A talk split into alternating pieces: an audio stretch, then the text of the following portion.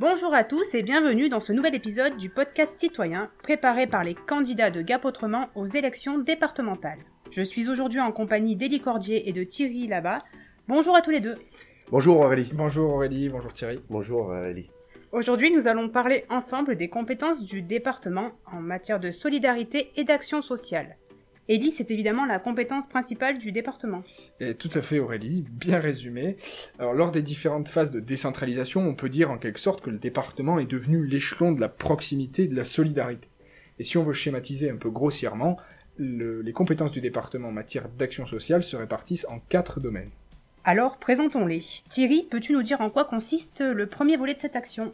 Oui Aurélie, je vais, euh, je vais tenter de le faire.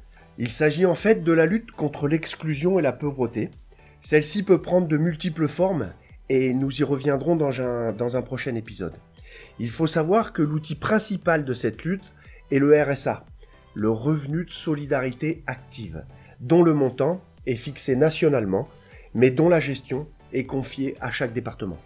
Alors après la lutte contre l'exclusion et la pauvreté, on peut peut-être parler de l'aide aux personnes âgées. Oui, l'aide aux personnes âgées est un enjeu majeur euh, de notre époque et peut prendre des formes diverses. Hein. Le maintien à domicile, les logements intergénérationnels, les maisons de retraite. De plus, l'allocation personnalisée d'autonomie, l'APA, est un instrument important de l'action que nous aurons à conduire. Le troisième volet de l'action départementale, c'est l'aide aux personnes handicapées. Thierry, que peux-tu nous en dire? Aurélie, le handicap est un sujet qui doit évidemment nous préoccuper. Et le département a pour cela véritablement un rôle moteur en la matière, en particulier avec la PCH, la prestation de compensation du handicap. Enfin, Elie, nous pouvons dire un mot sur l'aide à l'enfance?